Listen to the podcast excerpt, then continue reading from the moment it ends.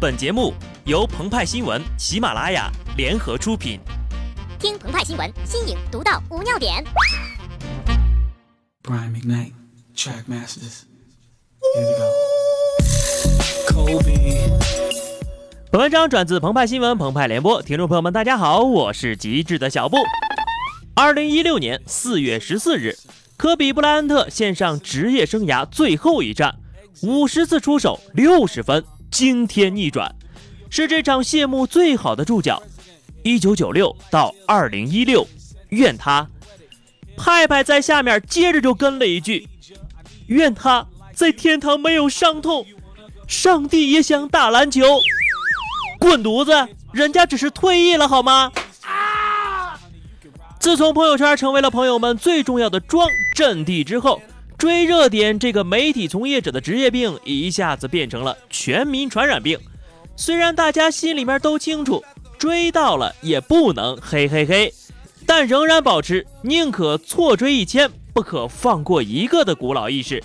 像派派这样追错的啊，可不止一个呀。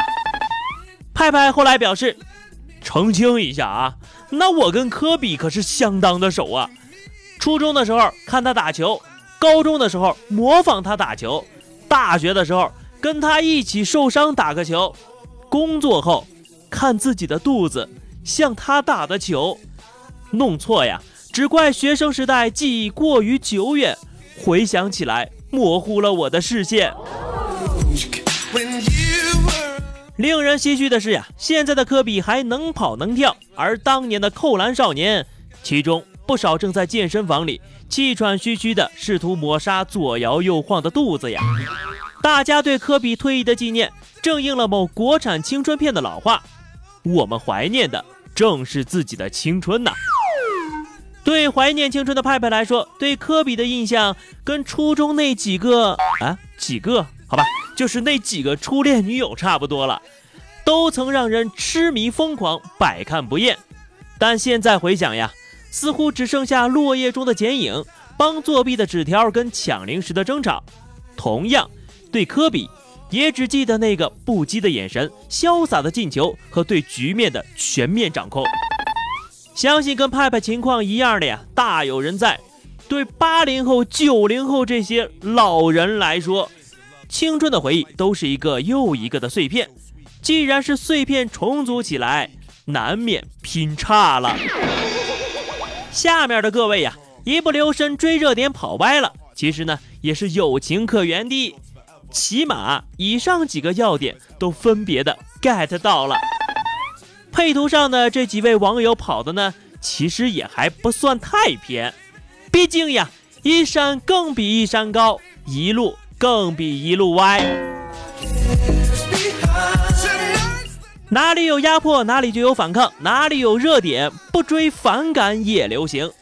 大家都纪念科比退役，另一部分网友呢，偏偏反其道而行，充当起历史上的今天，告诉大家，今天是泰坦尼克号撞上冰山沉没一百零四年，玉树地震六周年。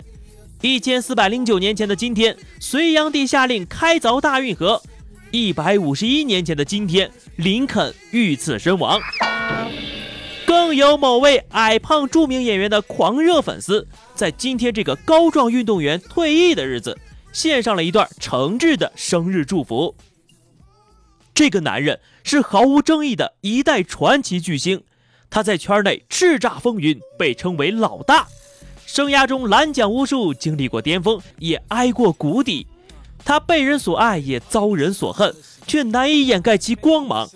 也许日渐年老的他，再难出现在聚光灯下，也注定将离开这片舞台。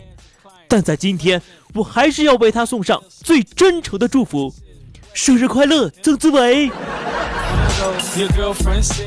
然而，派派觉得能与今天科比退役一战的，唯有小老婆无数的宋仲基主演的《太阳的后裔》大结局了。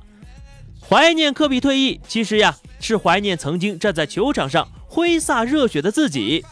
科比呢，就像是一位大使，淋漓展现篮球的魅力，引得成千上万的少年在球场上与兄弟们哭过、笑过、嘶吼过、拼命过。我想起那天下午夕阳下的奔跑，那是我逝去的青春。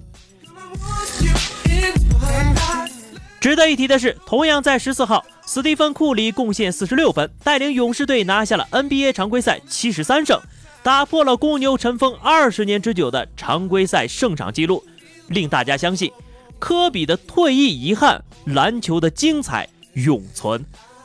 最后致敬科比，直到看你打了太多场球，才发现我的热泪不是为你而流，也为别人而流。好的，那么以上就是本期节目的全部内容了。更多新鲜资讯，敬请关注喜马拉雅澎湃新闻。下期节目我们再见吧，拜拜。